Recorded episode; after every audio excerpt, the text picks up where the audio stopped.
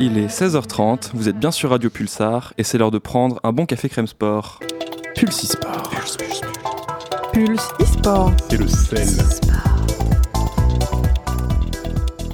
On nous a changé notre, euh, notre jingle, dis donc. Bon, vous inquiétez pas les amis, c'est bien le café crème sport qui est à l'antenne. Bonjour à toutes et à tous, bienvenue en ce lundi 6 janvier 2020. Bonne année déjà puisque c'est la première émission de l'année.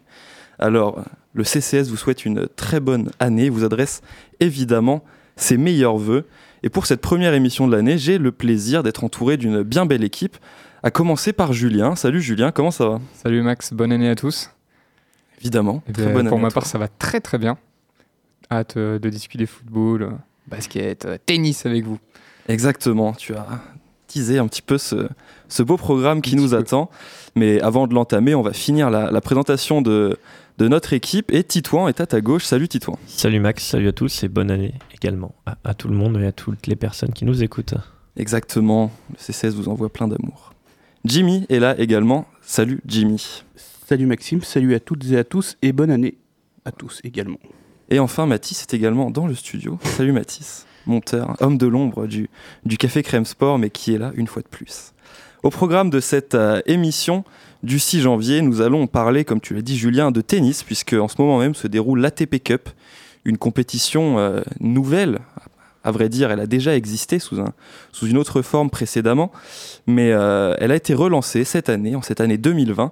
Nous discuterons de son intérêt. Peut-elle, doit-elle même remplacer la, Coupe Davis? On se penchera sur cette question dans un premier temps. On va également parler football et, euh, parler de la, Coupe de France qui s'est euh, déroulée euh, ce week-end. On a, on a eu droit à de, de, belles surprises, de, beaux matchs, bon, d'autres un peu moins beaux en même temps. C'est ça la, Coupe de France. La magie de la Coupe existe-t-elle encore? C'est la question qu'on se posera. Les, les surprises sont-elles sont-elles aussi belles?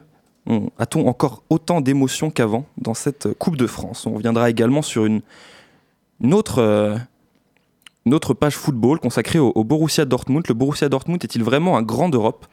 Nous nous poserons cette question, évidemment, qui euh, servira d'introduction à la longue attente que nous allons, euh, que nous allons maintenant entamer jusqu'au au huitième de finale de Ligue des Champions, euh, qui, qui verra opposer le, le Borussia Dortmund au Paris Saint-Germain.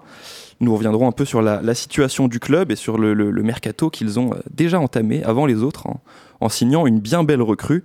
Et enfin, dans un dernier temps, dans une page Omnisport, nous parlerons de NBA euh, en donnant nos premiers votes pour le All-Star Game qui se déroulera euh, dans quelques semaines maintenant à Chicago. Le CCS vous livrera ses premiers votes sur les, les cinq majeurs de chaque conférence que nous aimerions voir lors du All-Star Game. Avant de commencer ce riche programme, messieurs, vous en avez l'habitude maintenant, nous allons passer aux faits marquants de la semaine. Je vais vous demander ce qui vous a marqué cette semaine, messieurs. On va commencer euh, avec toi, Julien. Qu'est-ce qui a retenu ton attention cette semaine Je vais vous parler de NFL puisque ce week-end a débuté les, playoffs donc, euh, de football américain et aux grandes surprises, les euh, champions en titre, les New England Patriots qui ont terminé euh, troisième de la conférence américaine, ont été sortis par les Tennessee Titans à domicile à Foxborough. Ils ont perdu 13 à 20 et ce match, ça peut également vouloir dire la fin de carrière de Tom Brady. Tom Brady qui a donc remporté 6 Super Bowls avec les Patriots. Donc à 42 ans, euh, cette défaite euh, en premier tour de wildcard euh, peut potentiellement signifier la fin de sa carrière. Pour l'instant, la question reste en suspens. Mais en tout cas, pour les Patriots, c'est quand même la fin de quelque chose après avoir remporté 3 des 5 derniers Super Bowls. Et c'est pas les seuls favoris à avoir été sortis, puisque également les, New Orleans Saints de, Brett- de Drew Brees pardon, euh, ont également été battus euh, chez eux à domicile par les Vikings de Minnesota euh, en overtime. Donc ça, relance un petit peu également le suspense pour ces playoffs, puisque déjà deux gros favoris viennent de sortir dans les deux conférences. Donc on pourrait pour avoir, pourquoi pas avoir une, affiche très ouverte pour, ce Super Bowl qui se déroule à Miami le 2 février prochain. C'est un événement qu'on va suivre évidemment avec beaucoup d'attention. Les lecteurs du CCS le savent déjà. Et si ça vous intéresse, je ne peux que vous encourager à aller faire un tour sur cafécrèmesport.com où Julien, toi notamment, tu écris sur, sur ces playoffs de football américain. On va passer avec toi, Titouan, à ton fait marquant. Oui, et eh bien moi je vais vous parler de Sacha Zoya, euh, qui est un nom qui n'est pas encore très connu, mais, euh, qui tend à le devenir. Euh, c'est un, athlète qui est né en, 2002, le 25 juin, et qui possédait jusqu'alors la triple nationalité franco-australo-zimbabwéenne. Donc on, attendait de savoir pour qui Sacha Zoya allait courir, et sa maman a annoncé le, le 3, le 3 janvier qu'il représenterait la France. Euh, donc Sacha Zoya, c'est un talent euh, assez hors norme. Il est recordman de France cadet du 100 mètres et du 200 mètres, mais il est surtout euh, recordman du monde cadet, du 60 mètres et du 110 mètres et du saut à la perche. Donc c'est un, athlète qui, brille un petit peu partout. On verra dans quoi il va se spécialiser. S'il se, il se, spécialise, il va très vite, est très très athlétique. il s'entraîne donc à Clermont-Ferrand. Il s'entraînait également du côté de Perth en Australie. Et il a choisi la France, donc euh, il a déclaré que l'échéance des, Jeux Olympiques à Paris dans, dans 4 ans euh, l'avait un petit peu motivé dans cette décision-là. Il aura 21 ans à ce moment-là. Euh, et, en tout cas, on vient de récupérer un très très grand talent qui risque de briller sur, sur les pistes à Paris. Nous parlions en 2019 des, des mondiaux d'athlétisme, notamment à Doha, où la France avait n'avait pas réussi de, grands mondiaux en, athlétisme, il pourrait être l'un des visages de la nouvelle génération de l'athlétisme français. En tout cas, il est très bien parti, tu fais bien de le, souligner, Titouan. Et on va terminer ce petit tour de table avec toi, Jimmy, et ton fait marquant. Alors moi, je vais vous parler d'un retour assez marquant, va dire, dans le foot européen. C'est celui d'un certain Zlatan Ibrahimovic, qui a été euh, annoncé le, 2 janvier, jeudi, dernier, euh, jeudi matin, euh, du côté du Milan AC. Il revient donc après euh, des années et des années à bourlinguer un peu en Europe et puis surtout aux États-Unis où il a joué pendant deux saisons, je crois, à Los Angeles. Et donc là, il revient du côté de Milan. Et surtout, il revient dans un club qui n'est pas vraiment au top, c'est moins qu'on puisse dire en ce moment. Et donc, il revient aussi surtout pour, pour essayer de, de faire, de, de, ramener un peu de, de bonnes de euh, comment dire, de bonnes, euh, de bonnes vibes, on va dire, dans ce club et espérer euh, accrocher au moins une place en, Coupe d'Europe parce que là, c'est actuellement le, Milan est 11e, je crois. Il joue actuellement contre, en ce moment contre contre la Sampdoria. Il y a toujours 0-0. Mais Zlatan est entré en jeu. Oui, j'ai vu ça tout à l'heure, il est rentré en jeu. Donc voilà, il fait son grand retour en Europe à 38 ans. Et il a, il a quand même déclaré qu'il avait plus de sollicitations aujourd'hui à 38 ans que lorsqu'il avait 28 ans. Donc c'est peut-être aussi un, signe qu'il est encore euh, en, pleine, possession de ses moyens. Zlatan est éternel. A À noter que sa statue à Malmö a été une fois de plus vandalisée et détériorée. Là, elle est, elle est carrément tombée. il lui a mis un tacle là. ça. Mais en tout cas, ouais, Zlatan est éternel. Il va revenir à, Milan. Et évidemment, les supporters du, Milan AC, à commencer par Clément, qu'on salue, vont espérer que Zlatan puisse redonner un, un certain allant à cette euh, équipe. Titouan, je te vois faire la moue, tu n'y crois pas vraiment. Ça être l'aventure de trop quand même, à 38 ans, revenir en Europe, même s'il a brillé aux États-Unis. Il a souvent fait mentir. Euh. C'est vrai, et je, le souhaite euh, pour lui, que, j'apprécie évidemment, et pour le club de Milan, qui quand même c'est indigne de, leur statut et de leur histoire européenne de évidemment. les voir aussi faible en ce moment. On reparlera sûrement du Milan assez dans les semaines à venir, mais d'abord, il est l'heure de passer à la perf de la semaine, et donc on va parler tennis.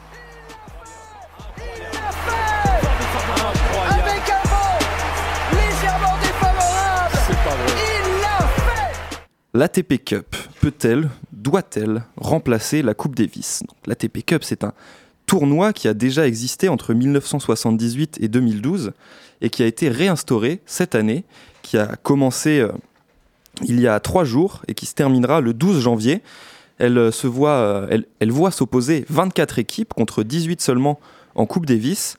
Et elle a la particularité de distribuer des points ATP pour ses participants, ce que la Coupe Davis ne faisait pas. Alors messieurs, je vous pose une question toute simple. L'ATP Cup peut-elle remplacer la Coupe Davis?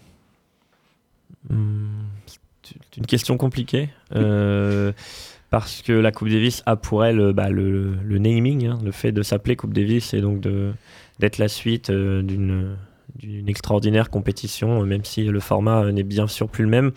Euh, personnellement, je suis beaucoup plus hypé par cette ATP Cup que par la Coupe Davis, de par son format que je trouve déjà euh, plus visible. Plus, plus, visible, voilà exactement. Le fait d'avoir des poules de 4, euh, je trouve ça bah, tout simplement mieux. Euh, J'apprécie aussi, et pourtant j'avais des doutes euh, le, au début, le, le système d'invitation. Donc en fait, c'est le, les, les équipes possédant le, le meilleur numéro 1 sont qualifiées. Par exemple, la Moldavie, euh, avec Radu Albot, qui est dans le top 50, est invitée parce que c'est un des.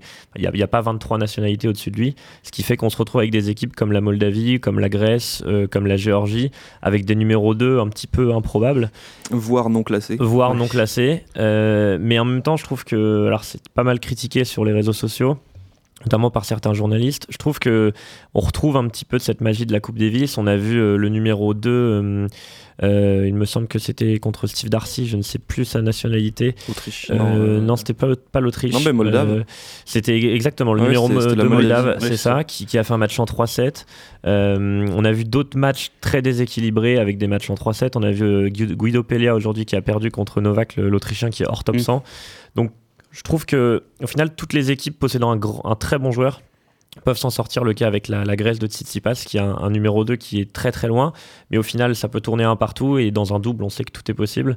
Donc euh, je trouve qu'il y a un petit peu ce côté. euh, bah, les joueurs sont amenés à se dépasser comme on pouvait le voir dans l'ancienne formule de Coupe Davis. Donc moi, c'est vrai que ça me plaît. Et le fait, comme tu l'as dit, qu'il y ait des points TP, euh, voilà, motive les joueurs forcément à, Oui. à venir. Oui, c'est- Ça- ça ça, ouais, ça, ça- ça joue, je pense aussi, euh, même euh, grandement, j'imagine. Mais c'est vrai qu'il y a un côté un peu, euh, bah, comme tu l'as dit, le, le- le- le petit qui peut battre le gros, euh, même si bon, en tennis, c'est un peu plus. euh, c'est moins souvent le cas, mais ça peut arriver quand même. Donc euh, c'est vrai qu'il y a un. Là où le- la Coupe Davis était un peu, j'ai envie de dire, un peu. euh, prédictable, je sais pas si ça se dit, mais enfin, on voyait venir un peu les, les, les, les- les grosses nations. Là, on se dit qu'il y a peut-être euh, des, des surprises qui peuvent arriver. Euh, même si bon, c'est, je vois pas la Moldavie sortir de, de son groupe, mais bon. Mais euh, par exemple, la Norvège est deuxième de son groupe euh, devant, euh, devant l'Italie et les États-Unis. vrai. À noter qu'il n'y a que les premiers de groupe qui sont qualifiés pour le tour suivant Ouais. et euh, les meilleurs Les deuxièmes. deux et meilleurs les, deuxièmes. les- les- les deux meilleurs deuxièmes, voilà. Il y a six poules, Mm. euh, ce qui nous fera donc 8 équipes pour donc les quarts de quart. finale. Et a priori, donc, la France doit compter sur cette deuxième place pour se qualifier. La France qui a perdu que- contre, la Serbie ce matin, mais qui avait euh, auparavant battu euh, Le Chili. le Chili. Voilà.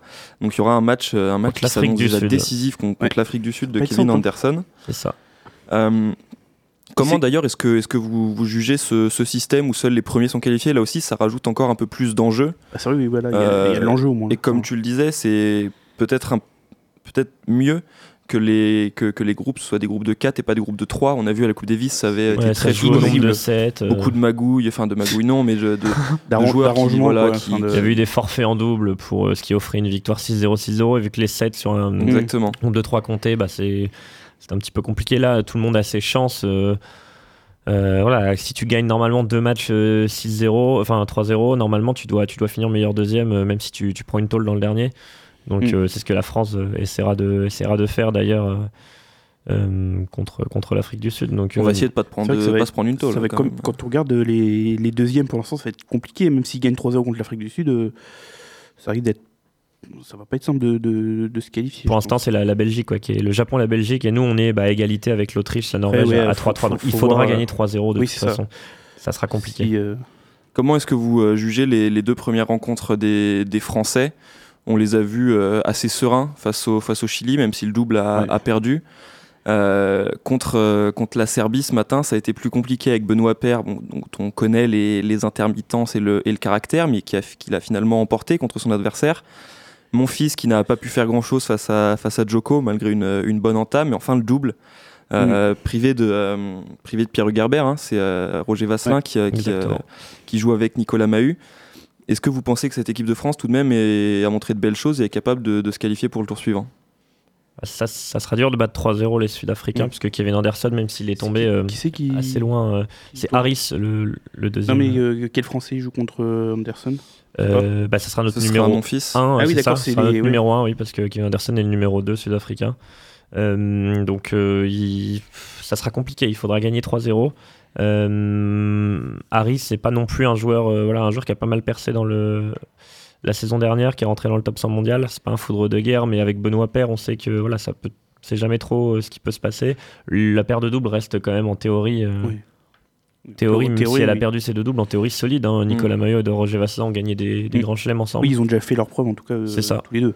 Donc, euh, Donc euh, après, la, la victoire euh, finale me semble, me semble compliquée. Il y a des équipes quand même assez Ouais, solides. bah, L'Espagne notamment avec Raphaël l'Espagne, Nadal. la Serbie, c'est quand même. L'Espagne qui surfe Et, euh, sur son, son titre en Coupe Davis. Rapprochons-nous peut-être de ce, Japon, c'est pas. de ce sujet, justement. Euh, je vous avais lancé sur la, la comparaison entre la TP Cup et la, et la Coupe Davis. Au niveau de l'organisation, euh, au-delà du, du format, on a l'impression que c'est euh, déjà plus réussi. Et pourtant, donc l'Australie traverse une, actuellement une période très compliquée Mm. avec les, les, les incendies qui, qui ravagent son territoire en ce moment. Néanmoins, euh, et contrairement à, à ce qu'on a pu voir à, à Madrid au mois de décembre, les stades sont pleins, les gradins sont bien fournis, il y a une bonne ambiance, une, une belle affluence.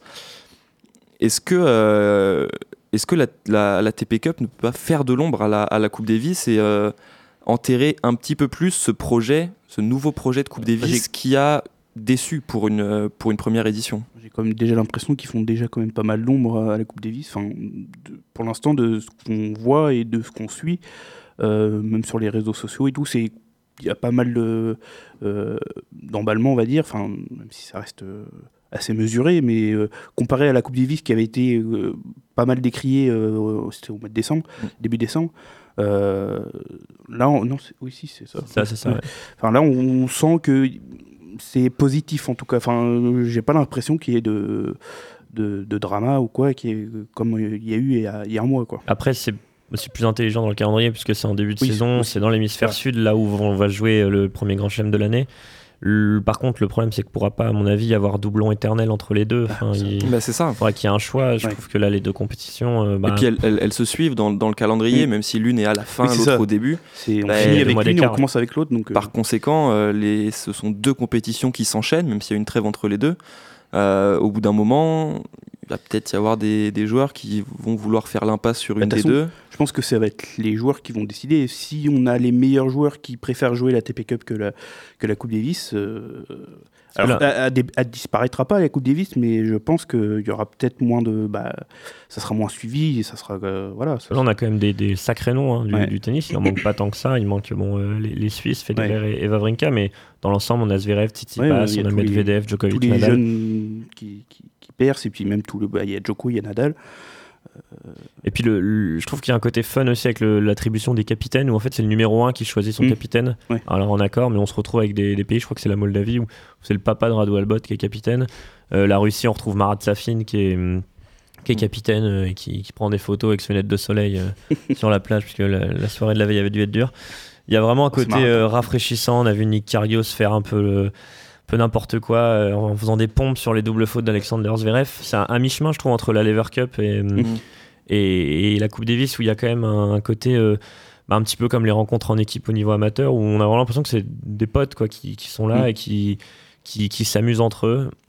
Et puis ça donne l'occasion à des joueurs très faibles de, de côtoyer, des, ouais, de, de jouer des, des gros Et du matchs. coup, les- même les, les joueurs faibles, enfin qui sont même euh, non classés, ils ont gagnent des points ATP aussi. Mm. euh, c'est ça alors, ouais, ouais. c'est- parce que c'est euh, le, le système de points TP, si on, rencontre, on remporte tous ces matchs, je, je crois que c'est 750 points Ah oui, euh, remportés en groupe et en phase finale, ce qui est quand même assez impressionnant. hein, parce que- rien. puisque un, un Master 1000 c'est 1000 points par exemple donc voilà c'est c'est, l'équivalent de 3, 3 ATP 250 Euh, et puis il y a des points en double aussi ça je trouve, ça pas mal après euh, à, à voir À voir, est-ce que ça peut peut-être, je sais pas, déséquilibrer certains. C'est ça, bah, surtout dans les- dans classements, les- sur- oui. classement faible par Oui, exemple euh, les joueurs qui sont hors top 500 ce qui venaient, s'ils venaient à gagner des matchs ça, Mm. ça leur ferait un, un gain de points euh, voilà, gagner 70 points hein, quand on est hors top 500 c'est vous montez de plus de 150 places à mon avis donc euh, à voir je pense que voilà il y a peut-être un- une sorte de, de, de cote à faire, je sais pas, C'est- possible, en fonction des- du classement. Mais Mais en, en tout cas, pour la première édition, c'est vrai qu'il y a un, un succès. On, ça avait été surtout galère un petit peu au niveau des poules, au niveau de la TP Cup, c'était mieux après. On va voir là comment ça se déroule, mais euh, Au niveau de la Coupe Davis au niveau de la Coupe Davis, pardon. Mais euh, ouais, ouais, non, il y, a des- il y a des belles équipes, euh, notamment la, la Russie pour qui j'ai un Mm. gros coup de cœur avec Daniil Medvedev et, et Karen Kachanov qui est en tête de son groupe et qui, qui pourrait faire. euh, c'est un, un Ça des pourrait gros- être une des, une des belles révélations C'est de une cette, des- ouais. cette ATP Cup. ouais. une des belles dou- doublettes. Donc on, on attend de voir ça. Et puis, euh, mais en tout cas, on, ouais, on s'amuse et il y a un côté fun. Et je pense aussi qu'il rafraîchit un petit peu avec tout ce qui se passe, comme tu l'as dit, en Australie. Il y a- Mm, mm. Voilà, il y a une volonté de. Bien sûr. Mais en tout cas, je, je reste moi persuadé euh, que, euh, que cette ATP Cup va pas faire du bien à la Coupe Davis, oui. euh, qui euh, voilà Gérard Pic doit pas être content. a voulu euh, a voulu faire peau neuve euh, en, en 2019. Ça a été euh, moyennement euh, accueilli par euh, par les par les joueurs et par les, les supporters. L'avenir nous dira évidemment si, si ces deux compétitions peuvent cohabiter ou pas. Merci messieurs pour euh, ce petit débat basket. Tout de suite, on va passer au flash Tennis info. plutôt, non? Oui, bien sûr. Un flash info qui se voit un peu raccourci puisque de nombreux clubs poitevins sont, euh, sont en trêve après les fêtes de fin d'année. Et cela nous donne quelques résultats, mais pas des moindres, puisqu'en hockey sur glace, Poitiers est allé s'imposer à Nantes 8 buts à 3. À noter 7 buts au seul Alèche Ratroska, qui a à lui seul pulvérisé la, défense nantaise. Le prochain match euh, se déroulera samedi prochain. Les Poitevins recevront Limoges à la patinoire. Donc nous vous encourageons à aller supporter les Dragons. On va passer tout de suite au deuxième résultat. C'est du handball. En National 2 féminine, les filles de, Grand Poitiers ont perdu sur le terrain de, Vierzon 25 à 22. Difficile pour les, euh, pour handballeuses qui, euh, je n'en ai aucun doute, relèveront la tête lors du prochain match. Pas de match pour, euh, pour les autres sports. On a seulement vu des matchs amicaux en football pour nos équipes de National 3. Poitiers a gagné 4-0 contre Saint-Cyr-sur-Loire. Chauvigny s'est incliné 3-1 contre le club de Hill. Et enfin, Châtellerault a battu 3-0 Montmorillon sur son terrain. Donc une équipe de Régional 1, comme vous le savez, Montmorillon qui s'est incliné face à Châtellerault. Le week-end prochain, vous retrouverez Châtellerault face à Chauvigny et Poitiers recevra Bressuire. A noter également que samedi, le match entre Neuville, je sais Titouan que tu aimes cette équipe, le match entre Neuville et Buxerolles qui a été reporté lors de la huitième journée se tiendra donc samedi à Neuville. Enfin en Pro B, euh, le PB86 se déplacera à Antibes vendredi prochain pour un nouveau match. On espère évidemment que les Poitevins relèveront la tête après une période compliquée. Voilà tout pour ce Flash Info, je vous avais prévenu, raccourci. Tout de suite, on va passer à notre première pause musicale. On va écouter le son de The Game et 50 Cent, Hate It or Love It. C'est tout de suite sur Radio Pulsar.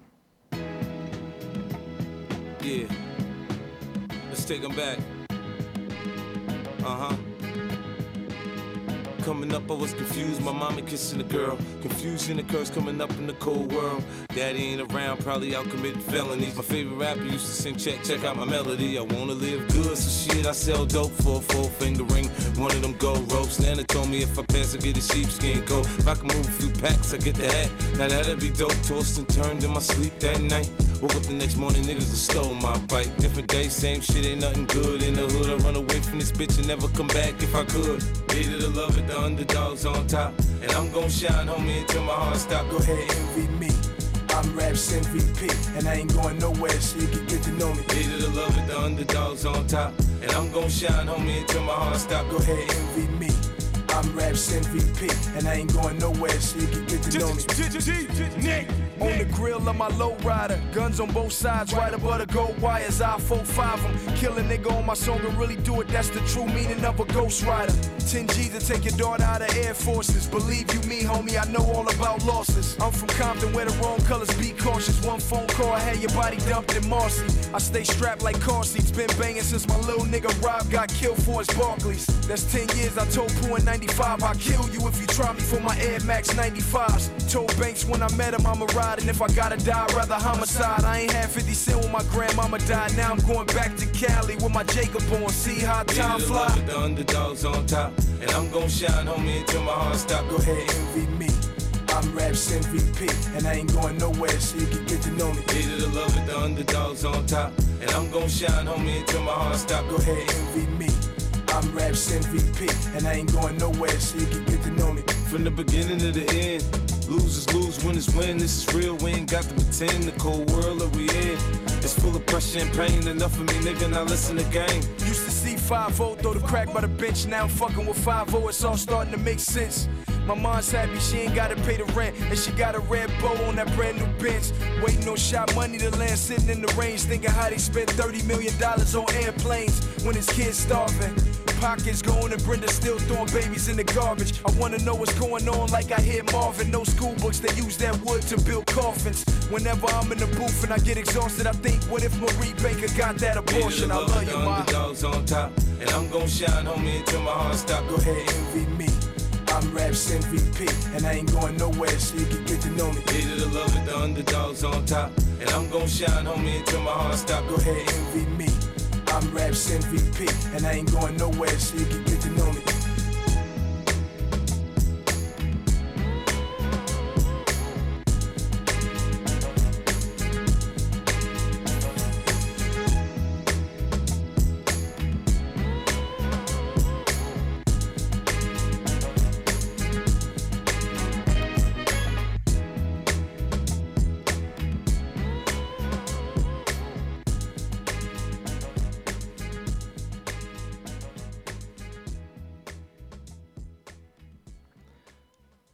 C'était Hate It or Love It, le son de The Game et 50 Cent sur Radio Pulsar.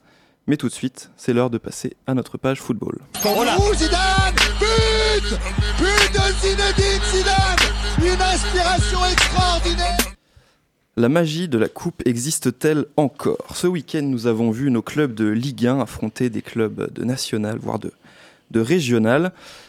La traditionnelle Coupe de France a, a repris ses droits donc pour les, pour les clubs de l'élite. La majorité a réussi à se qualifier pour le tour suivant, pas tous donc évidemment. Exemple le plus criant, le TFC a été, euh, a été battu, Antoine Comboiré a été limogé après la, la défaite contre euh, Saint-Privé Saint-Mémin, si je ne dis pas de bêtises, ou Saint- Saint-Privé Saint- Saint-Hilaire. Saint-Privé Saint-Hilaire même. Euh, c'est une des, une des belles surprises. L'autre, évidemment, qui nous, qui nous vient en tête, c'est la, la victoire d'un De d'un l'OM. club de la. Non. c'est vrai que l'OM a réussi C'est à battre qu'il- Trélissac. Non, la, victoire de, de Saint-Pierre contre, contre les Chamois Niortais, un club de la Réunion, niveau, ré- de- niveau régional. Donc, L'entraîneur a sauté aussi d'ailleurs. Exactement, Ouais. Pascal Planck a, sauté. temps, Alors la magie de la coupe, justement, tu me fais une parfaite transition, se résume-t-elle à des gros clubs qui perdent, les entraîneurs se font virer Est-ce que est-ce que c'est un peu ça? Est-ce que vous, vous êtes encore euh, excité par cette Coupe de France?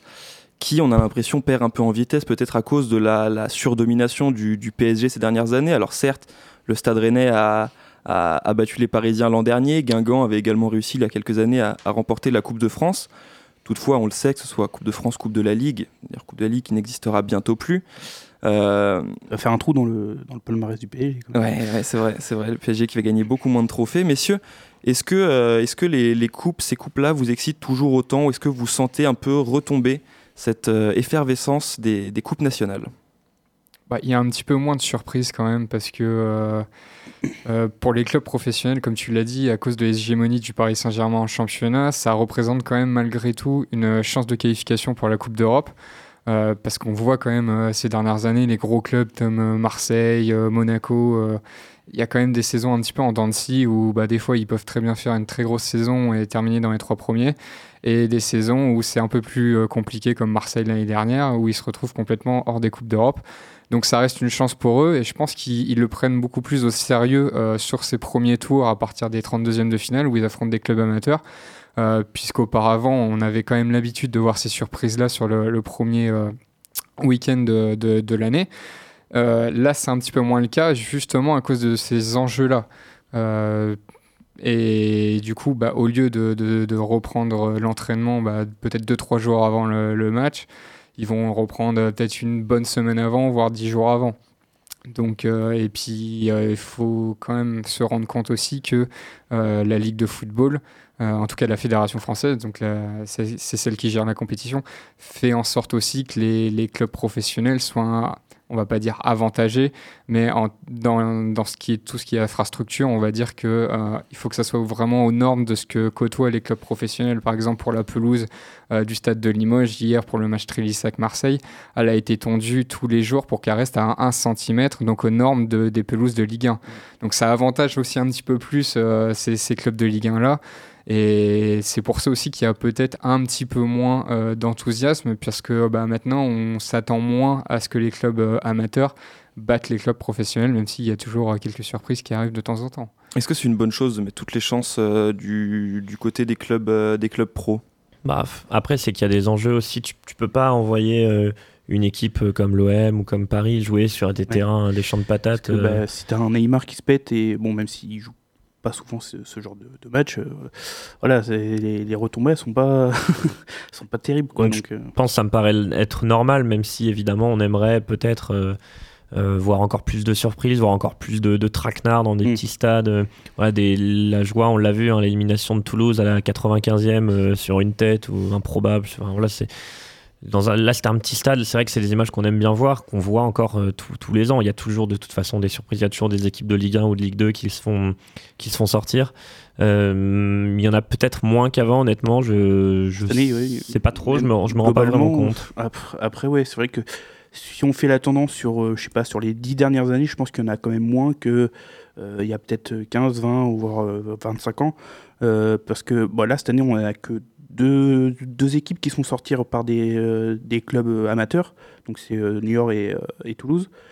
L'année dernière, bon, il y avait eu Marseille contre Andrézieux et j'ai me souviens pas après l'année dernière, il y avait peut-être eu des clubs de, de Ligue 2, mais globalement, c'est vrai que on a de moins en moins de, d'exploits comme ça réalisés par les, par les clubs amateurs.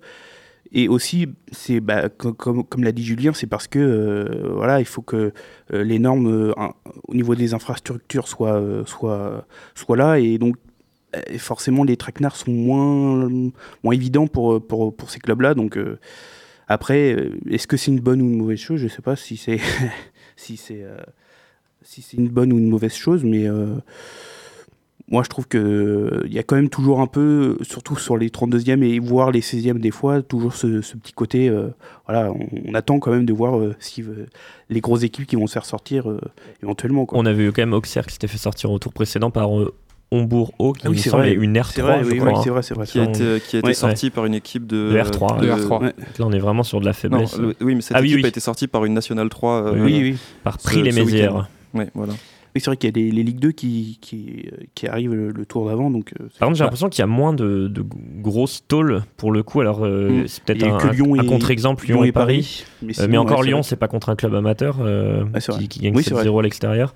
C'est quand même euh, plus, plus serré, j'ai l'impression. Il y a- Ouais. J'ai vu d'un un, un entraîneur de je, je ne sais plus quelle équipe qui disait que de toute façon, il fallait arrêter de parler de- Ouais. d'équipe amateur pour les, les N1, N2, voire C'est N3. euh, Kevin Diaz, il me semble. euh, Oui, c'est ça, c'est c'est oui, Parce que voilà, tous euh, au final, euh, c'était des joueurs qui sortaient, Ouais. qui, qui étaient en centre de formation plus jeune ou des joueurs qui avaient été plus hauts. On a vu notamment dans l'équipe euh, de la Réunion, la qui a sorti Niort avec Ouais. Elliot Grandin qui, Il y a qui- qui qui jouait. là aussi, qui a joué à Santé, à, à Auxerre, etc. Donc c'est des joueurs qui ont quasiment tous connu au final le monde, le monde pro, euh, que ce soit dans leur formation ou, ou alors c'est des, des joueurs en fin de carrière.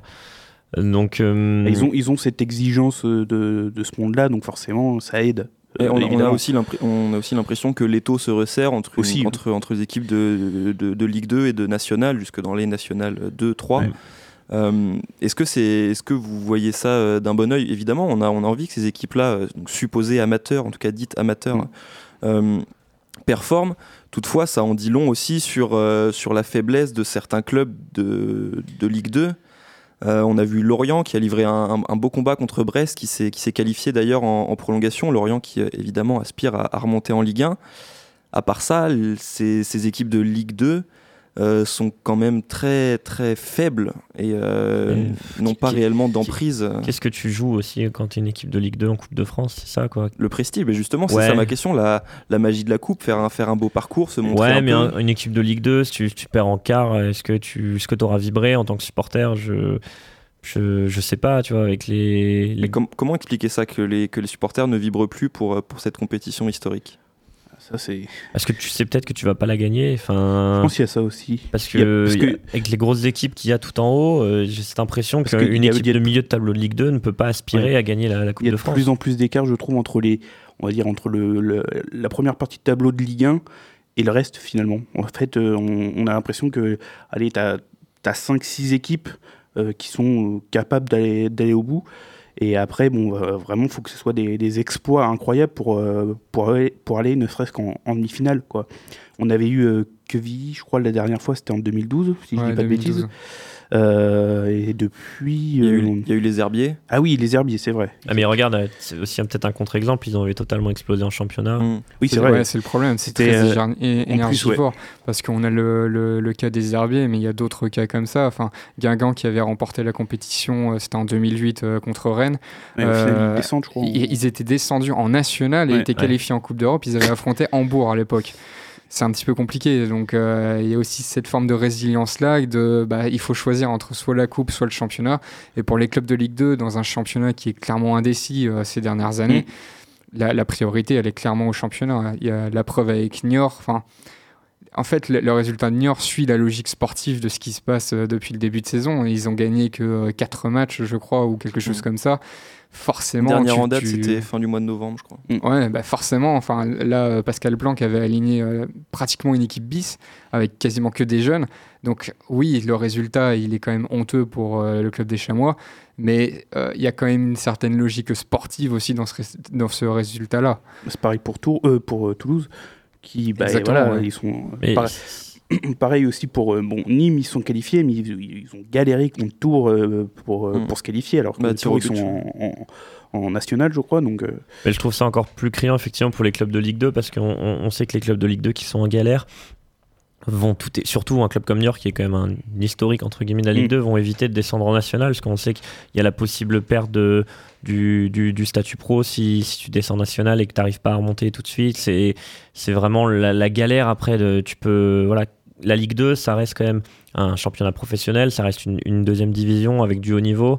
Euh, le but c'est de pas descendre et je pense qu'effectivement un club euh, en galère en Ligue 2 euh, préfère, euh, bah, se maintenir largement et perdre à limite de façon ridicule entre guillemets contre des amateurs plutôt que de faire un quart de finale et ou une demi et puis de descendre. Je pense qu'économiquement parlant aussi, et c'est à mon avis un facteur à prendre en compte euh, euh, dans, le sport de niveau actuellement, peut-être encore plus que la, passion un petit peu qui est plus subjective. Je pense que voilà, il y a, des, faits concrets et je pense que se maintenir en Ligue 2, euh, c'est une très grande peut- importance plus qu'une une belle épopée. on peut le voir avec euh, Rodez et Chambly, qui sont tous les deux fait euh, sortir, euh, et c'est deux promus en Ligue 2 qui veulent absolument se, se maintenir.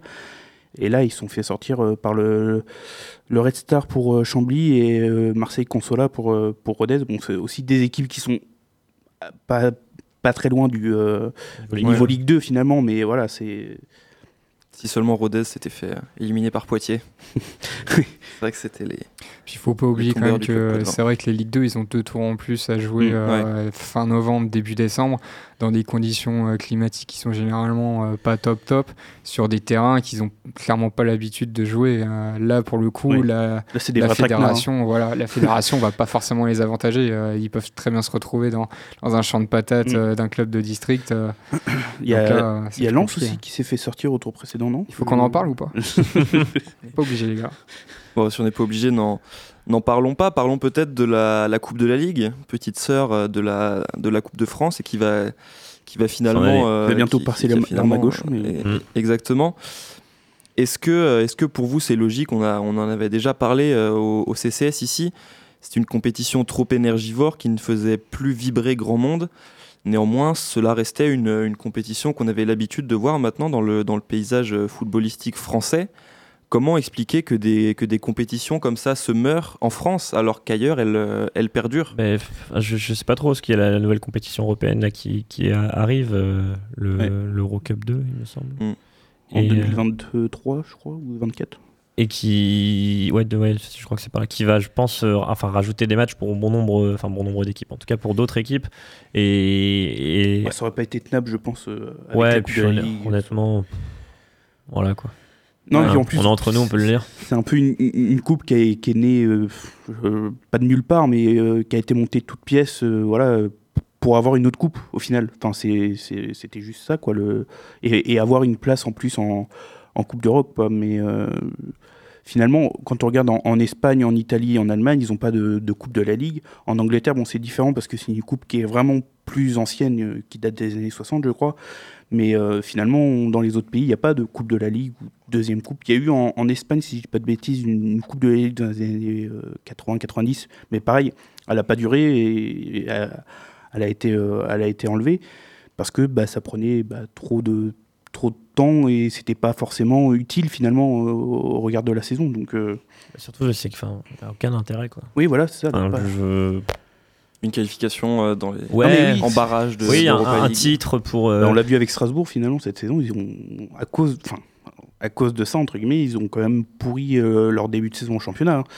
C'est pas. un, un titre pour une petite équipe, oui, euh, mais je sais pas, je. Je veux pas. Alors après, c'est peut-être parce que je suis un, je suis un nouveau riche avec le Paris Saint-Germain euh, et que il y a dit il y a 15 ans, j'aurais peut-être pas tenu le même discours. Mais je sais pas, ça fait pas rêver grand monde et puis surtout c'est fait clairement doublon quoi. en Puisque plus, bon, la coupe elle est moche. euh, Voilà. en plus, il y a Maître Gims qui vient chanter. Enfin, bon, franchement, Dans ce cas, voilà quoi. merci messieurs d'avoir parlé de cette euh, magie de la coupe. Merci Titouan d'avoir parlé de Maître Gims. Mais de rien. On sent que ça te, que ça te tenait à cœur. le salue. Ouais, bah, évidemment. Gims maintenant d'ailleurs. évidemment le, le Oui. CCS le salue. Avant de parler du Borussia Dortmund, on va passer à notre deuxième pause musicale et on va écouter le son de Travis Scott, Highest in the Room. C'est tout de suite sur Radio Pulsar.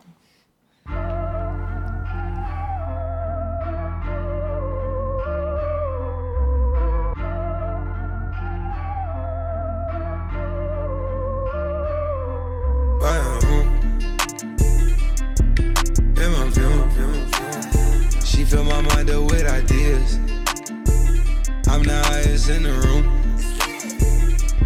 Make it out of here. She saw my eyes, she know I'm gone. I see some things that you might fear. I'm doing a show, I'll be back soon. That ain't what she wanna hear. Now I got it in my room. Legs wrapped around my beard. Got the fastest car Zoom.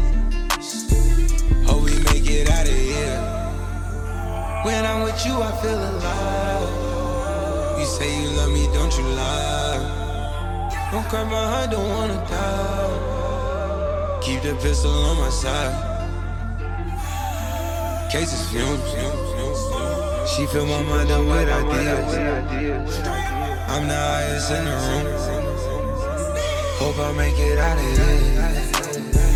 We ain't stressing about the loot. My block made a quesadilla. This not the molly, this the boot.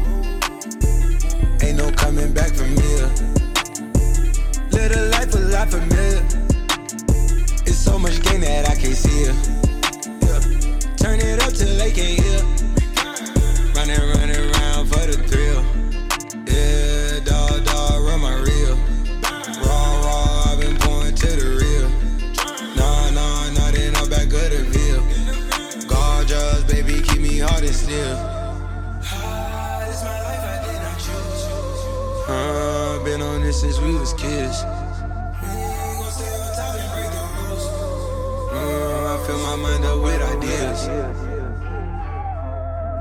Fumes. She fill my mind up with ideas. I'm the highest in the room. Hope I make it. Out of here.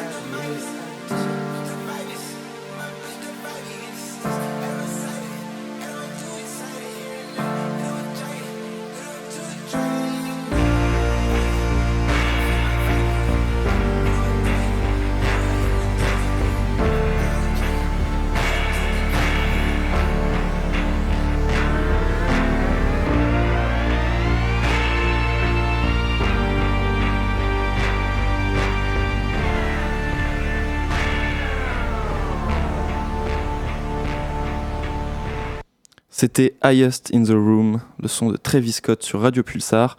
Tout de suite, on passe à notre deuxième page football. Ouh, Zidane But But de Zinedine Zidane Une inspiration extraordinaire Et aujourd'hui, le CCS s'intéresse au futur adversaire du PSG en Ligue des Champions, le Borussia Dortmund. Alors avant ce match qui euh, aura lieu le 18 février, je sais que Titouan, tu euh, commences déjà à, à bouillonner, à même pas un peu plus d'un mois de cet affrontement. Je suis en feu. Le Borussia Dortmund, sous les ordres actuellement de Lucien Favre, est euh, quatrième de Bundesliga. On était habitué à le voir euh, un petit peu plus haut ces dernières saisons. Leur dernier titre remonte, je crois, Julien, je me tourne vers toi, en 2012. Ils Ouais. avaient réalisé le, le doublé cette année-là. Ouais. Euh, le Borussia Dortmund, qui euh, est un très vieux club, qui a traversé de nombreuses épreuves durant, durant son histoire. Il avait réussi au début de la décennie 2010 à revenir au, premier plan tant euh, national que européen, avec cette finale de, Ligue des Champions perdue face au, Bayern Munich. On a toujours un peu de mal à situer cette équipe euh, à l'échelon européen aujourd'hui. On les avait vus euh, l'an dernier assez décevants contre Tottenham au moment des phases à élimination directe. Qu'est-ce que vous pensez de cette équipe-là? Qu'est-ce qu'elle vous inspire? Est-ce que, euh, est-ce que les Parisiens doivent en avoir peur? J'ai tendance à penser que non, mais j'attends évidemment vos avis. Le, Borussia Dortmund fait-il figure d'ogre au, niveau, euh, au niveau européen Même dans son propre championnat allemand, le Borussia Dortmund est-il vraiment une, valeur sûre?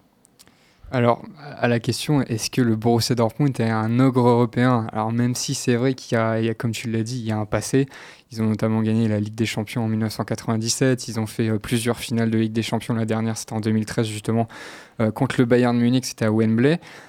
Maintenant, on peut pas, pour moi, on peut pas considérer le Borussia Dortmund comme un géant européen euh, parce qu'il n'y a pas non plus une constance. Alors, en fait, c'est un petit peu comme Monaco. On a des périodes où ça se passe très bien, où on peut établir une véritable épopée dans, des coupes européennes. Euh, ça, avait été le cas notamment en 2013, mais derrière, il n'y a, pas une, continuité parce que depuis 2013, ils n'ont jamais atteint les demi-finales de Ligue des Champions. Ils n'ont jamais fait un véritable parcours euh, qui pourrait enthousiasmer les supporters ou euh, justement les, Allemands. Donc pour moi, non. Euh, maintenant, à la question, est-ce que c'est un grand du championnat d'Allemagne? Oui, pour moi, ça reste incontestable. Le problème euh, de ce Borussia Dortmund, ça reste les, dirigeants. parce qu'il y a eu cette ère Jürgen Klopp qui a apporté bah, vraiment beaucoup de résultats avec des trophées, avec un vrai parcours européen, mais c'est que derrière, en fait, les, les, dirigeants sportifs, Watzke notamment, est ancré euh, dans cette image-là de il nous faut un Jürgen Klopp bis. Donc ils ont pris bah, celui qui était considéré comme son, son, double à l'époque, c'était euh, Thomas Tuchel. Ça n'a pas fonctionné.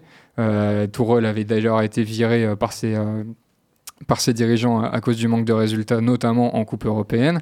Et euh, maintenant, ils sont toujours dans cette même logique-là avec Lucien Favre. Le problème, c'est que que ça soit Tourelle, que ça soit Favre, que ça soit un autre, tu ne peux pas avoir un Jürgen Klopp bis.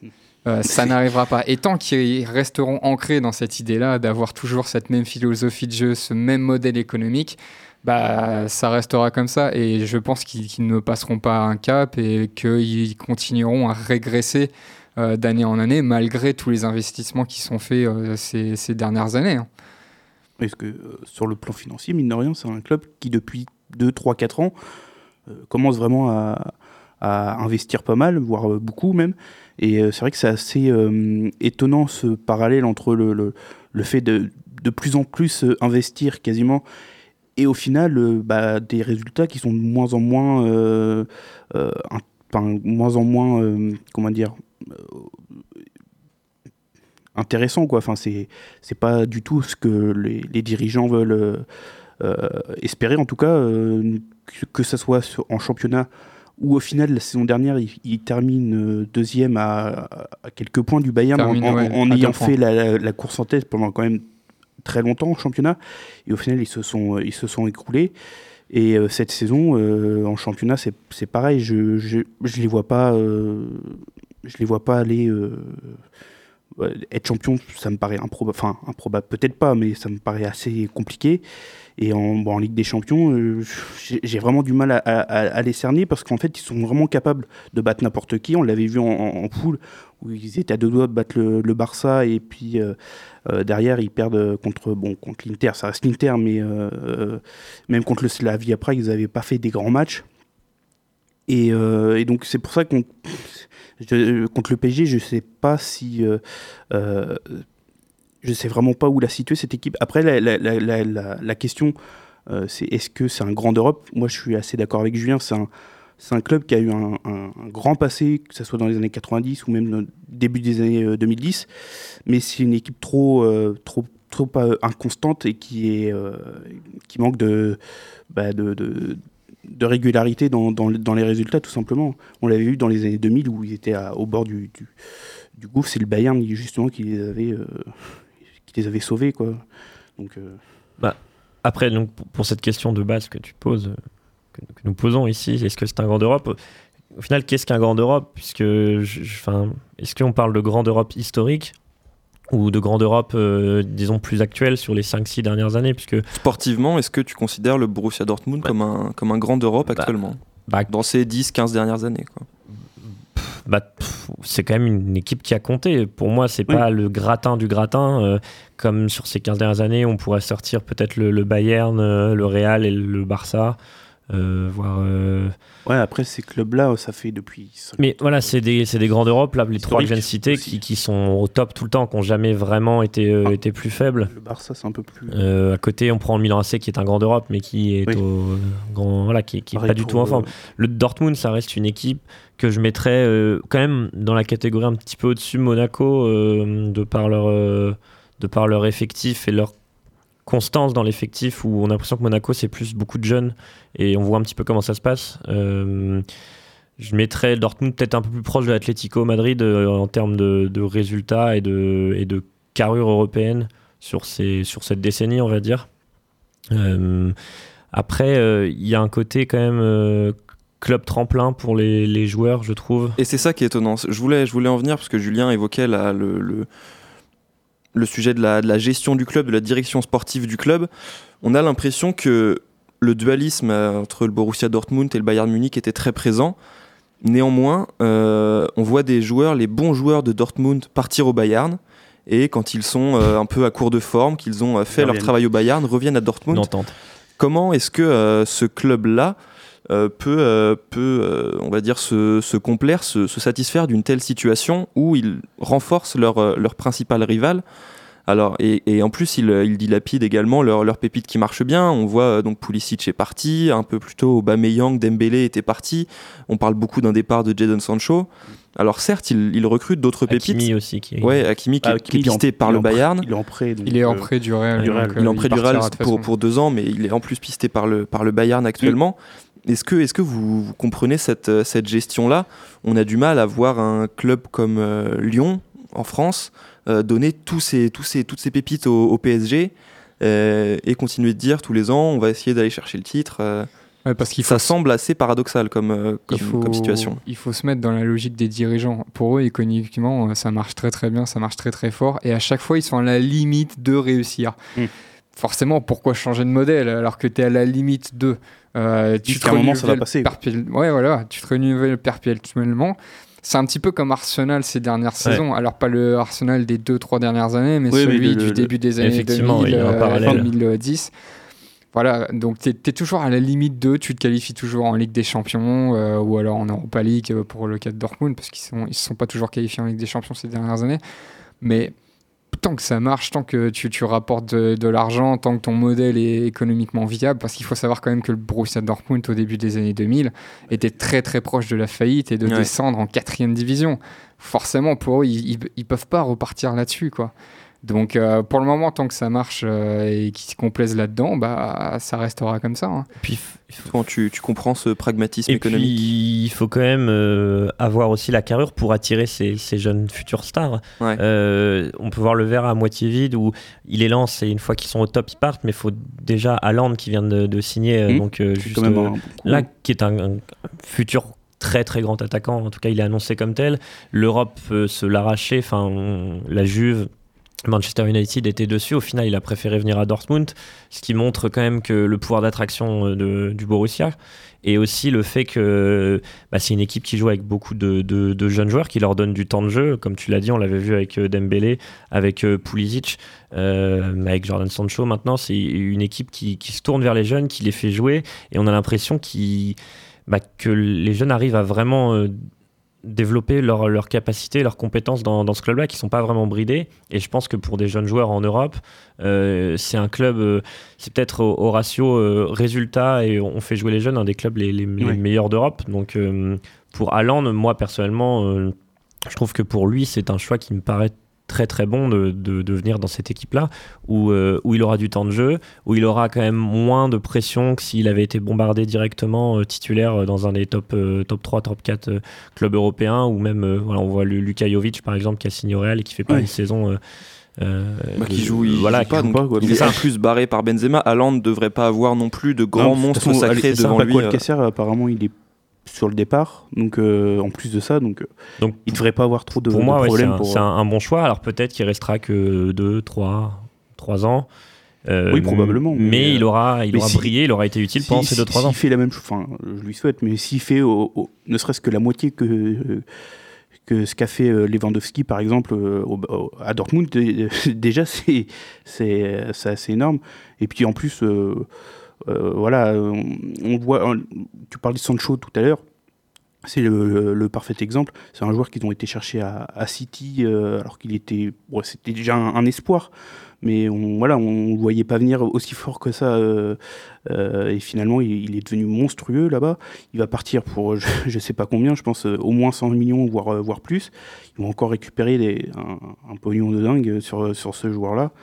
Et, euh, et voilà. Et après, voilà, comme l'a dit Julien, je pense que euh, tant que la- la- les têtes pensantes euh, changeront pas d'idée, on va dire, euh, pour, pour améliorer les, les résultats, ça restera comme ça. Et puis, euh, tant qu'ils gagneront de l'argent, ça ira. Et puis ça reste quand même une équipe Et puis, oui, ça qui est quand même régulière derrière le Bayern. Donc, euh, c'est pas non plus euh, une équipe qui, qui, qui est pas. Enfin, là, je veux dire, c'est pas Monaco, quoi.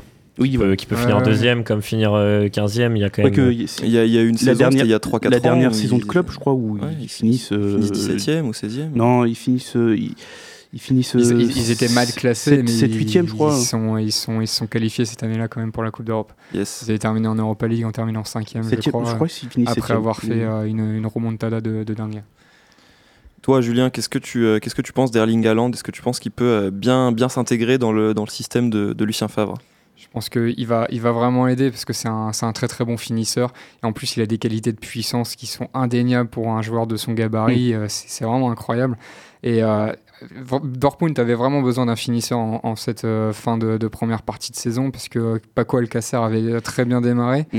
Euh, malheureusement, il s'est blessé et pourquoi il n'a pas joué au- à son retour de blessure, ça c'est une énigme. Franchement, je comprends pas. Euh, mais euh, il, va, il va aider et je pense qu'il va former un très bon trio ou quatuor avec euh, Torgan Hazard, Sancho et puis Marco Reus. Euh, cependant, c'est pas le problème fondamental de Dortmund, c'est pas l'attaque parce qu'il il, il marque Ouais. beaucoup de buts. Le problème, il est mental et il est défensif. Le problème de cette équipe-là, donc à part quand elle n'arrive pas à marquer de but, elle n'est pas capable de tenir un résultat.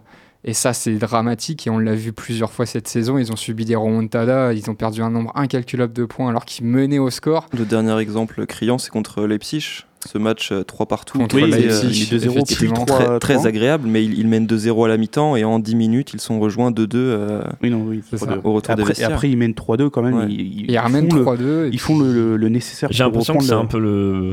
Pas l'ADN, mais cette image un petit peu grand public qu'on a de Dortmund, c'est ce côté euh, tout feu tout flamme. D'ailleurs, je, je sais Ouais. plus, je crois que c'est Ander Herrera qui avait déclaré euh, Dortmund, on peut leur mettre 4-0, mais on peut perdre 4-0 aussi Ouais. contre eux. Ouais, non, mais Il y a un petit peu ce côté-là, euh, tout feu tout flamme, où, où ça peut passer, ça peut casser, et porté par une attaque euh, qui peut être flamboyante, mais une défense qui, qui, un peu poreuse. qui, moi, qui, qui manque de solidité. Quoi. Et en ce sens, logique, un Jurgen, Klopp était, euh, un Jurgen Klopp était très important dans une équipe comme ça, puisqu'il pouvait. euh, il, il a vraiment une emprise mentale sur ses joueurs il qui, à les euh, canaliser qui est euh, quand il le fallait et, et ça a plutôt bien marché quoi là-bas.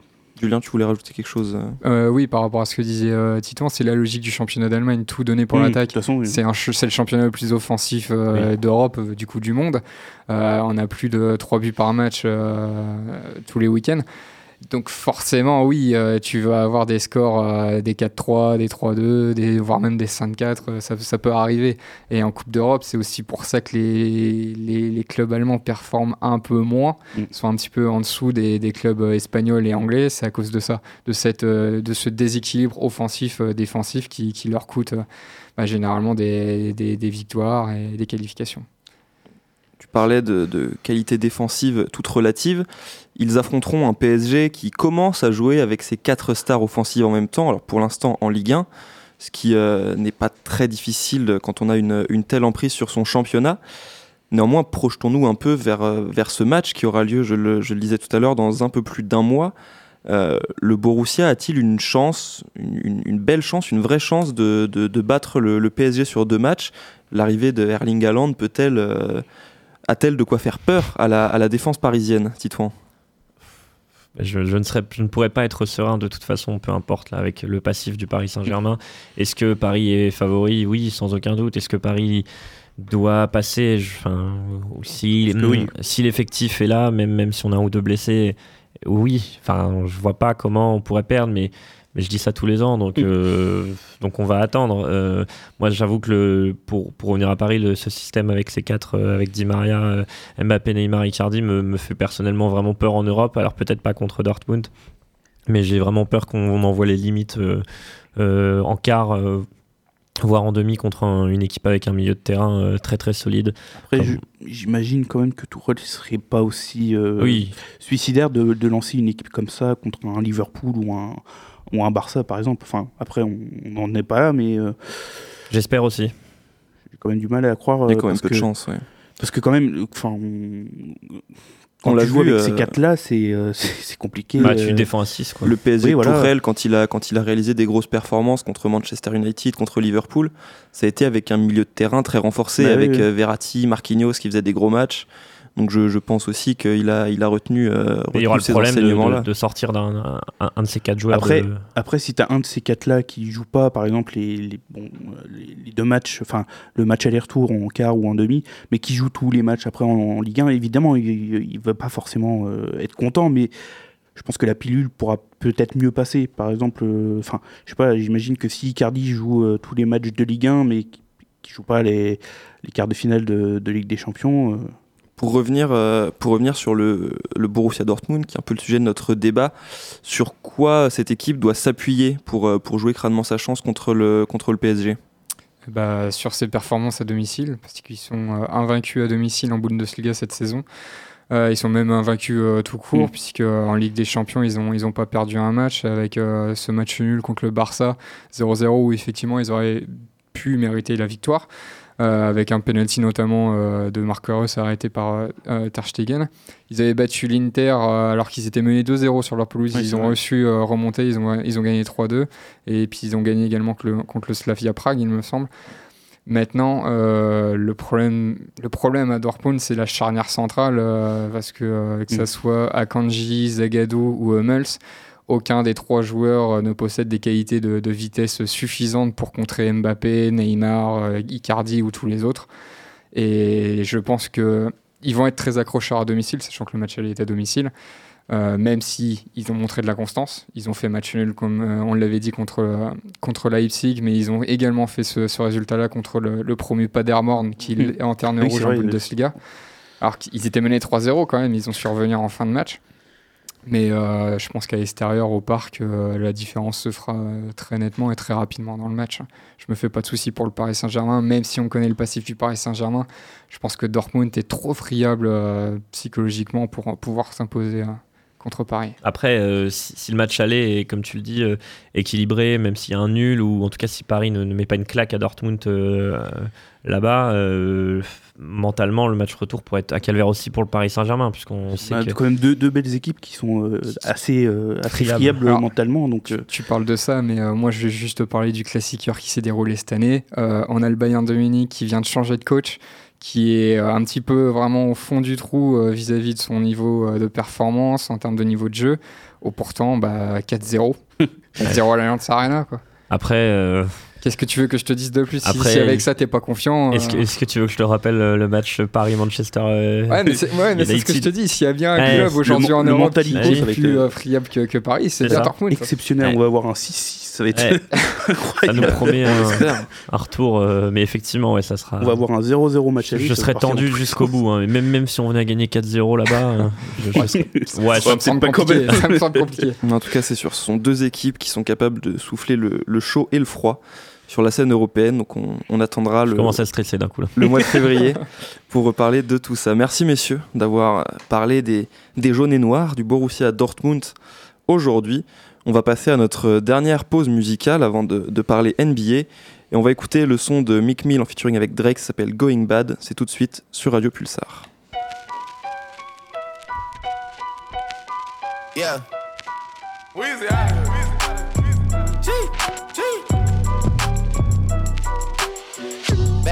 smoking legal. I got more slaps than the Beatles.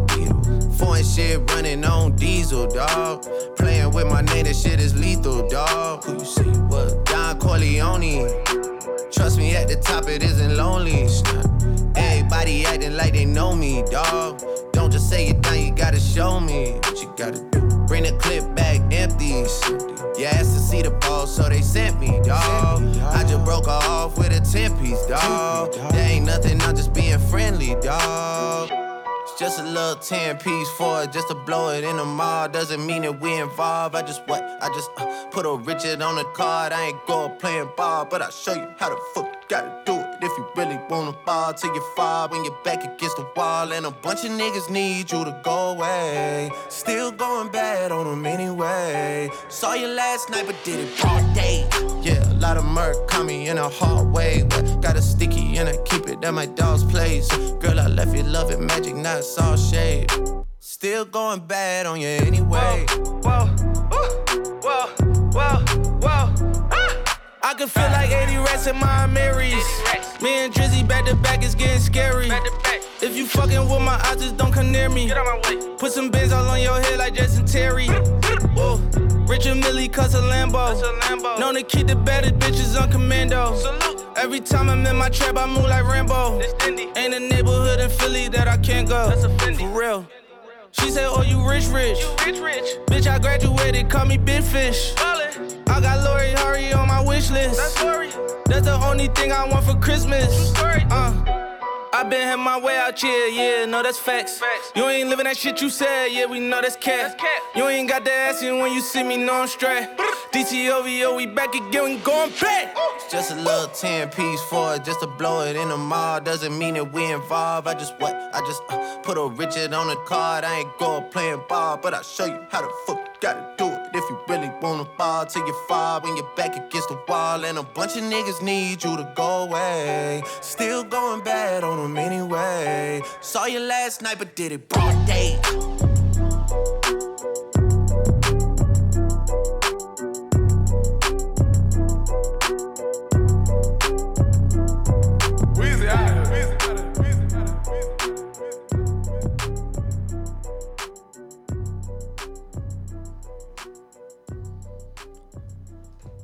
C'était Going Bad, le son de Mick Mill en featuring avec Drake. Et tout de suite, on ouvre la page basket.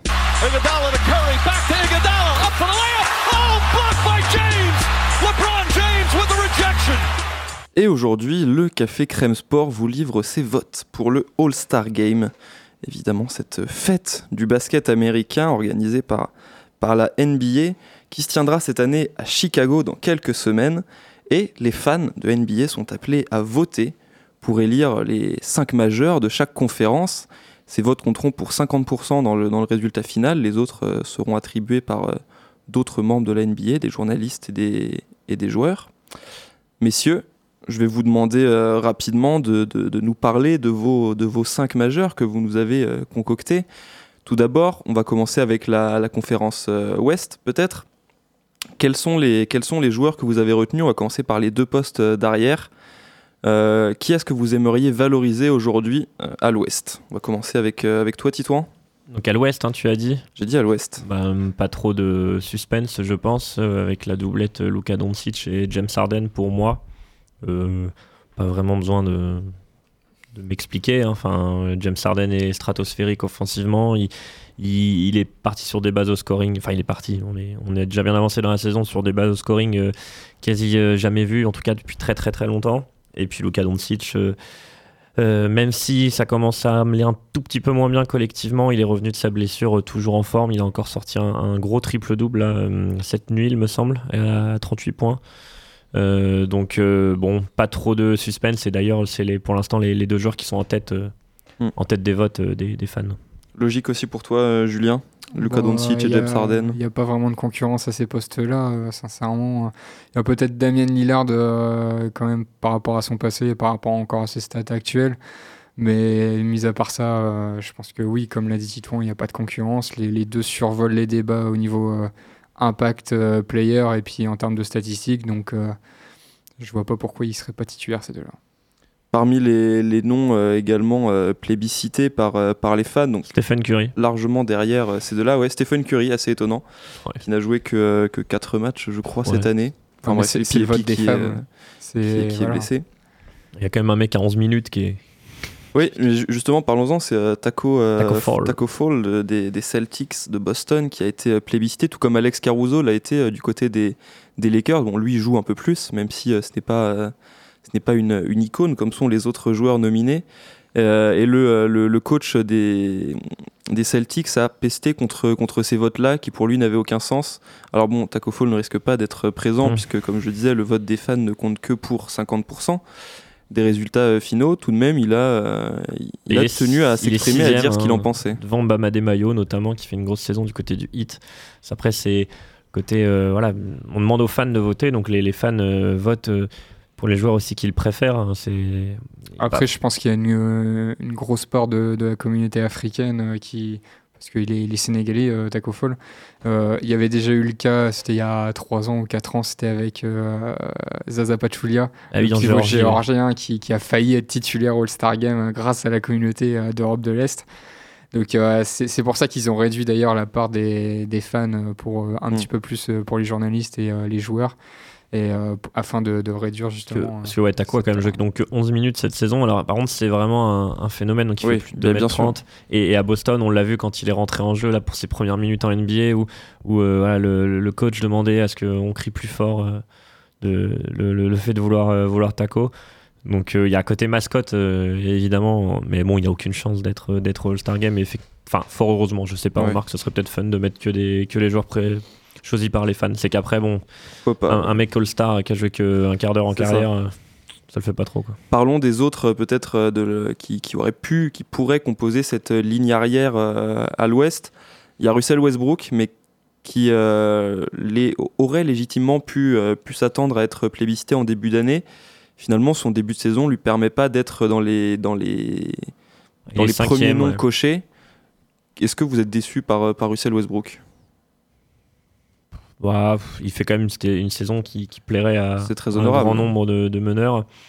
Donc, euh, de toute façon, c'est assez compliqué parce que pour être, euh, enfin, pour être titulaire à l'Ouest, là, euh, enfin, c'est bouché, c'est une certitude que ça sera eux deux. Il y a, aucune chance que quelqu'un d'autre prenne la, la place. Je pense que n'importe quel euh, suiveur de la NBA qui à qui on demande de voter objectivement votera pour James Harden et Luka Doncic. Donc pour lui, de toute façon, il faudra compter sur sur le, le choix des coachs pour euh, pour intégrer le, le banc de cette conférence. Euh, c'est pas impossible. Là, pour le coup, il y aura vraiment discussion avec d'autres joueurs. Euh, donc euh, à voir, mais mais même s'il tournait en, je sais pas, je vais dire une bêtise, mais en 27-9-9, euh, il, il pourrait pas être titulaire à l'Ouest. Donc Hmm. là, il y a vraiment deux Évidemment. martiens devant lui. Passons aux, aux autres postes, donc les postes d'intérieur, d'ailier. Euh, toujours à l'ouest, les trois noms que moi j'ai cochés sont ceux de LeBron James, Anthony Davis et Carmelo Anthony. Alors c'est plus par euh, romantisme, euh, ce que j'apprécie énormément de le, de le revoir euh, et j'estime qu'il a un impact assez intéressant sur, sur les, les matchs qu'il dispute à, à Portland. Euh, quels sont les noms que vous, vous avez retenus dans la conférence ouest? Je pense qu'on aura les mêmes, euh, enfin pas que lui, hein, mais Bah, toi, t'es parti sur quoi? Moi, je suis parti sur euh, Kawhi Leonard, euh, LeBron James et Anthony Davis. oui voilà. ça- Là aussi les trois en tête des votes, mais Ouais. à l'Ouest il y a pas vraiment, je trouve, de Il manque un peu de concurrence, euh, il manque des, des joueurs avec un vrai impact, euh, parce qu'il y, a- il y a quand même des joueurs qui font des stats. hein, et, euh, Après, ouais, il y a Carl Anthony Towns qui pourrait. euh, ouais, mais regarde le bilan de l'équipe. Mais c'est ça, c'est ça. C'est enfin, pour, pour moi, le bilan de l'équipe rentre quand même en compte pour le, le All-Star Game, ce qui n'est pas toujours le cas, hein, loin de là même. Pour moi, c'est quand même un impact euh, évident. C'est pour ça qu'à l'Est, j'ai un petit peu de mal. euh, on en parlera après au niveau des meneurs. Mais, mais oui, la, enfin, le, le 5 de l'Ouest est, est terrifiant. Vraiment, Ouais. c'est ce 5-là, là, euh, Doncic, Harden, LeBron, Kawhi, Anthony Davis, c'est c'est terrifiant. Je ne sais pas si on a déjà vu un 5 majeur euh, probable d'un All-Star Game aussi fort. Parce qu'il y a, il y a tout. Il y a ces 5 joueurs qui peuvent, euh, enfin, qui peuvent jouer quasiment partout, qui sont ultra athlétiques, qui ont du shoot, qui défendent. euh, vraiment, enfin, qui défendent. Oui, ceux qui défendent. Donc, euh, pour moi, à l'Ouest, il n'y a aucun, aucun souci. Carmelo, effectivement, moi, j'aimerais le. Enfin, j'aimerais le voir. En attendant, en imaginant que ça soit sa dernière saison, Ouais. euh, j'aimerais effectivement le. Moi, c'est- c'est pas sportivement que j'ai voulu le nommer, c'est vraiment, j'étais content en fait de, le- de le revoir sur des, sur des parquets. On se demandait un peu pourquoi aucune franchise euh, lui avait offert de contrat, c'était c'était penché sur lui. Finalement, là, il revient à Portland, qui était dans une très mauvaise situation, euh, très loin de ses objectifs. Bon, ils sont pas vraiment remontés euh, de manière aussi significative qu'ils l'entendaient. Mais euh, Carmelo Anthony apporte quand même quelque chose quand, euh, quand Lillard et McCollum sont un peu plus intermittents. Enfin, Bah, cette année offensivement, plus de toute façon, ça restera un joueur. C'est ça, c'est dans, dans un, 5 ans, il sera un vrai scoreur qui, qui apporte, qui apporte à cette, à cette franchise-là. Parmi les autres noms, peut-être à l'intérieur, parce que vous avez évidemment cité LeBron James, Anthony Davis et, euh, et Kawhi Leonard. Euh, Ouais. Quels sont les autres noms, peut-être les, les déceptions, les joueurs que vous attendiez? Je pense à, à Jokic, évidemment. ouais. Nikola Jokic qui est avec Denver. Bon, après une, deux premiers mois vraiment fantomatiques, revient. Il, euh, il se montre un peu plus, il fait un peu plus d'efforts et cela se voit dans les, dans les, dans les box scores. Néanmoins, il reste une, petite déception pour cette saison régulière. Ouais, c'est vrai que l'année dernière, il était candidat, il était dans la discussion en tout cas pour être MVP. euh, Il faisait une saison stratosphérique. Là, c'est un petit peu plus compliqué. Enfin, un petit peu plus compliqué pour lui. Il rentre euh, dans le rang, un rang qui est quand même assez exceptionnel. Mais, mais là encore, il, faudrait pour, euh, concurrencer les trois de devant, euh, il faudrait avec cette arrivée de Kawhi euh, à, à- à l'ouest euh, sortir des statistiques euh, quasiment en triple-double pour lui, pour, euh, pouvoir passer devant ces trois-là qui profitent en plus euh, du fait d'être à Los Angeles pour les trois dans une équipe dans une ville très médiatique. Il y a, ce côté story euh, Clippers Lakers avec Kawhi et LeBron lequel des deux gagnera une, une troisième bague avec un troisième, une troisième franchise différente. Donc euh, médiatiquement lui est quand même dans un marché plus petit à Denver. Euh, donc il aurait fallu vraiment pour euh, prétendre être titulaire stater euh, vraiment euh, énormément et ce qu'il ne fait pas en tout cas euh, pas, de là à les dépasser Passons à, l'Est, messieurs, si vous n'avez plus rien à rajouter sur cette conférence Ouest. Euh, même schéma, on va, on va commencer par les, par les deux arrières à sélectionner. J'attends vos, vos noms avant de, vous, avant de vous dévoiler les miens. Qui sont les deux arrières? Titouan Tu avais parlé, donc tu avais du mal à mettre titulaire un joueur dont la, dont la franchise est mal barrée en termes de résultats, ouais Trey Young euh, forcément. évidemment qui alors enfin c'est pas que j'ai du mal c'est que hum, voilà, pour moi le All-Star Game comme les, les récompenses individuelles euh, devrait de- devrait euh, quand même avoir l'impact de- des résultats de l'équipe. Et c'est le cas évidemment pour les récompenses individuelles mais on a l'impression que pour le All-Star c'est un petit peu un petit peu plus un petit peu plus n'importe quoi où voilà, le joueur est très fort peu importe on regarde pas trop le résultat Euh, malgré tout euh, bon vu la vu le monde à l'est à la main euh, ou au poste d'arrière Trey Young me paraît quand même euh, enfin me paraît quasiment un choix inévitable je sais pas si tu l'as mis toi Moi, je l'ai pas mis. tu l'as pas mis? Bah, je l'ai pas mis en tant que titulaire. Ouais, en tout cas, oui, de mais- toute façon, il sera All-Star. mais je, je sais pas, c'est c'est assez compliqué hein, de toute façon, la conférence Est où il n'y a pas de. Pour le coup, nos- aux, aux lignes d'arrière, il n'y a pas d'énormes stars qui statent énormément cette année. Ouais, c'est ça. euh, il- y a de la concurrence, mais parce que c'est une concurrence qui, qui est un petit peu secondaire. Quoi. Il y a pas de, comme l'a dit Titouan, il n'y a pas d'énorme star qui, qui est capable de, bah, de, de faire l'unanimité. Et moi, pour ma part, j'ai choisi euh, Kemba Walker de, de Boston. euh, bah, déjà, parce qu'il fait quand même des belles stats. hein. Il a plus de 20, 22 points de moyenne, euh, 5 passes. Et puis, ils ont quand même euh, le deuxième bilan de la conférence Est. Et pour moi, le deuxième arrière, c'est Spencer Dinwiddie. Donc, euh, ce- sûr le, meneur de Brooklyn. Parce que, euh, justement, en termes d'impact, euh, que ce soit en termes statistiques personnelles, mais aussi bilan euh, collectif, Spencer Dinwiddie a quand même relevé un petit peu euh, Brooklyn après un début de saison compliqué. Alors que c'était justement Kyrie Irving qui, qui startait et au bout de 11 matchs, ils avaient seulement 4 victoires. Alors que depuis, bah, ils tournent un bilan. alors, ils, étaient, ils sont plus en bilan positif euh, depuis, mais euh, ils étaient quand même sur euh, 16 victoires, 13 défaites. Donc, euh, et puis euh, il était à plus de, de 20 points de moyenne. Je trouve que ce serait une belle récompense pour un joueur en plus qui a une, belle success story euh, comme, euh, comme même euh, les Américains. Un joueur qui n'avait pas été drafté, qui avait été plutôt euh, boycotté par les franchises NBA euh, à son arrivée, qui est passé par les G League. Donc, euh, ce serait une belle récompense. Très bien.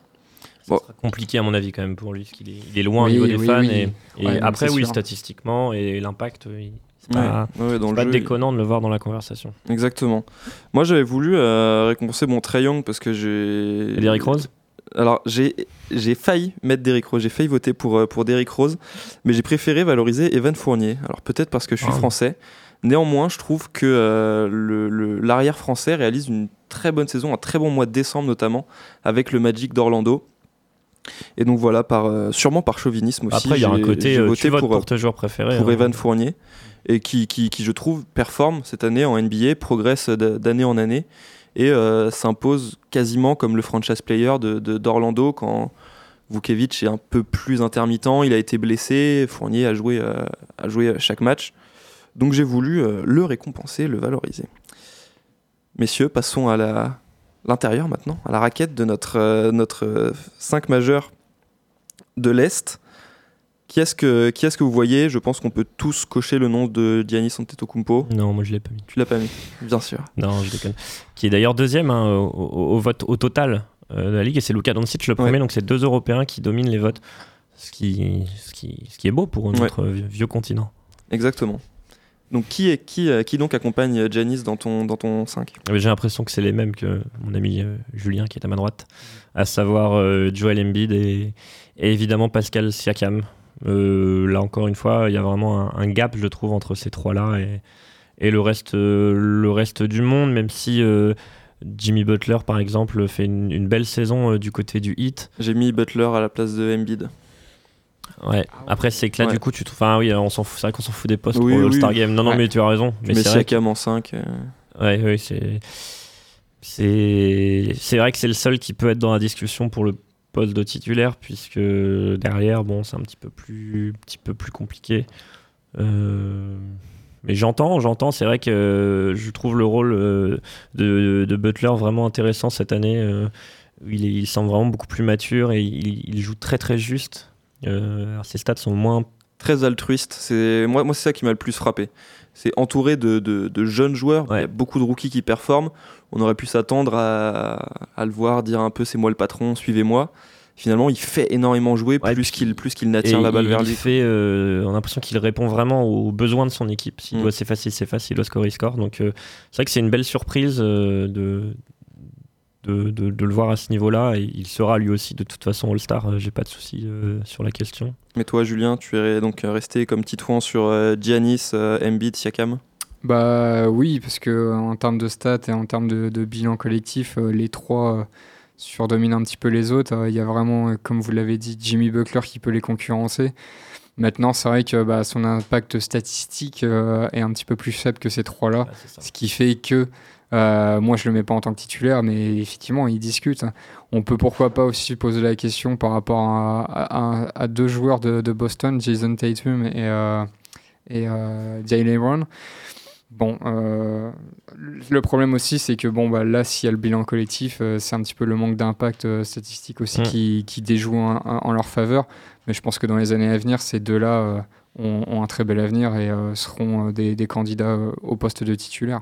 Et Pas- Pascal Siakam, quand même, qui est, enfin, qui est, est titulaire pour nous, nous trois, et je pense sera sûrement titulaire. Et c'est quand même assez incroyable hein, de voir la, la progression euh, de ce joueur qui, qui, s'annonce euh, vraiment comme enfin, qui est un franchise player, un franchise player pardon, sans aucun conteste Mm. euh, dans cette équipe de Toronto. Et, La succession euh, aux, aux Raptors a été bien assurée. ah ça oui, très très bien assuré et c'est un joueur que, que j'apprécie beaucoup et que je trouve euh, vraiment très intéressant sur un parquet. Donc euh, Pareillement. Merci messieurs pour euh, ces votes du All-Star Game. Nous en reparlerons évidemment euh, au CCS. Je ne sais pas encore sur quel support, de toute façon vous aurez le, le choix. On va tout de suite passer au quiz de fin d'émission. Ah. Messieurs, je vous ai préparé un, un petit quiz. Ah. Les fêtes de fin d'année ont été marquées par un événement sur la Ah. planète Ligue 1, Oula. le renvoi de Leonardo Jardim. Ah. J'aimerais donc que vous me citiez Ah. les 15 derniers entraîneurs de l'AS Monaco. Impeccable. Ça j'adore. 15 Ah oui, mais attends. Et on va commencer avec toi, Julien. Le premier qui perd est éliminé. Il compte euh, Leonardo euh, Bah, il compte. Écoute, Leonardo Jardim alors. Euh, Thierry Henry. Thierry Henry, c'est bon. Euh, Claudio Ranieri. Claudio Ranieri, c'est bon. Didier Deschamps. Guy Deschamps, c'est bon. Claude Puel. Claude Puel, c'est bon. Oh, la vache. Euh, Laurent Banide. Laurent Banide, c'est bon. Contre triple. Il l'a été deux fois. Oui. Il Mais, fait deux fois c'est des intérimaires à chaque ouais. fois. J'ai un peu de mal, j'ai des trous. Tu peux citer l'actuel si tu veux. Euh, Ah oui. euh, Robert euh, Moreno. Ouais, c'est pas faux. Euh, là, je commence à sécher un petit peu. Je crois qu'il y a Moustache, Guy Lacombe, Exactement. Ah, oui, évidemment. Alors là, euh, Captain Moustache. Euh, 15 derniers. Est-ce que euh, Puel, c'était le, le dernier ou euh, Non, il y en a deux autres avant lui. Ah oui, d'accord. Euh, alors attends, attends. attends. Donc Ouais, montons jusqu'en 1995. Ah, 95, ok, d'accord. Ah non, Wen- Wenger, Wenger, c'est le pas bon, 16e. Jimmy. Julien. Jean Ah Tigana, ouais. c'est bon. C'est beau, ça, c'est beau. C'est Il en manque l'avant-dernier. combien là? Oh, il en manque 1, 2, 3, 4, 5, 6.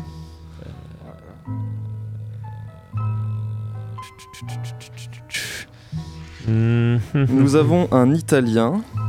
Nous avons, Ah oui, ah, euh, oui, le mec de Palerme là. nous avons un Roumain. Nous avons même deux Italiens. Nous avons un Brésilien également. Roumain. Euh, L'italien, c'est. euh, ah là là là là là là, l'ancien entraîneur de Palerme, là, effectivement, je ne vois que lui. Euh, mais je n'arrive plus à le retrouver. Euh, Julien, est-ce que tu peux confirmer ta victoire? Laszlo Bologna. Ah là, Exactement. ouais. Exactement. Alors l'italien. aussi Francesco Guidolin. Voilà, c'est ça. Ah mais oui, Guidolin. Nous avions Ricardo Gomez. Marco Simone. Ah, Marc, mais j'y ai pensé, Marco Simone, mais je. je- Jean Petit et Jean Petit. Gérard Banide. Jean Petit qui danse. Ah bah oui, Gérard. Évidemment, comme le veut la comptine. Tout à fait. Félicitations Julien pour cette euh, Bravo. victoire au quiz de fin d'émission. Et ça, c'est beau. Et Laszlo Bologna a fait gagner quelque chose à quelqu'un. Et voilà, Et ça. ça, c'est beau. exactement. On embrasse nos amis euh, monégasques qui vont, Et Laszlo Bologna. Et Roumain.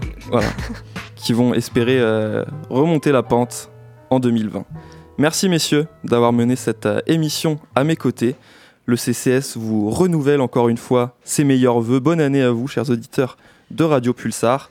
Tout de suite, on va laisser la place à End the Tap Drips. Et nous, on se retrouve lundi prochain pour une nouvelle émission. Salut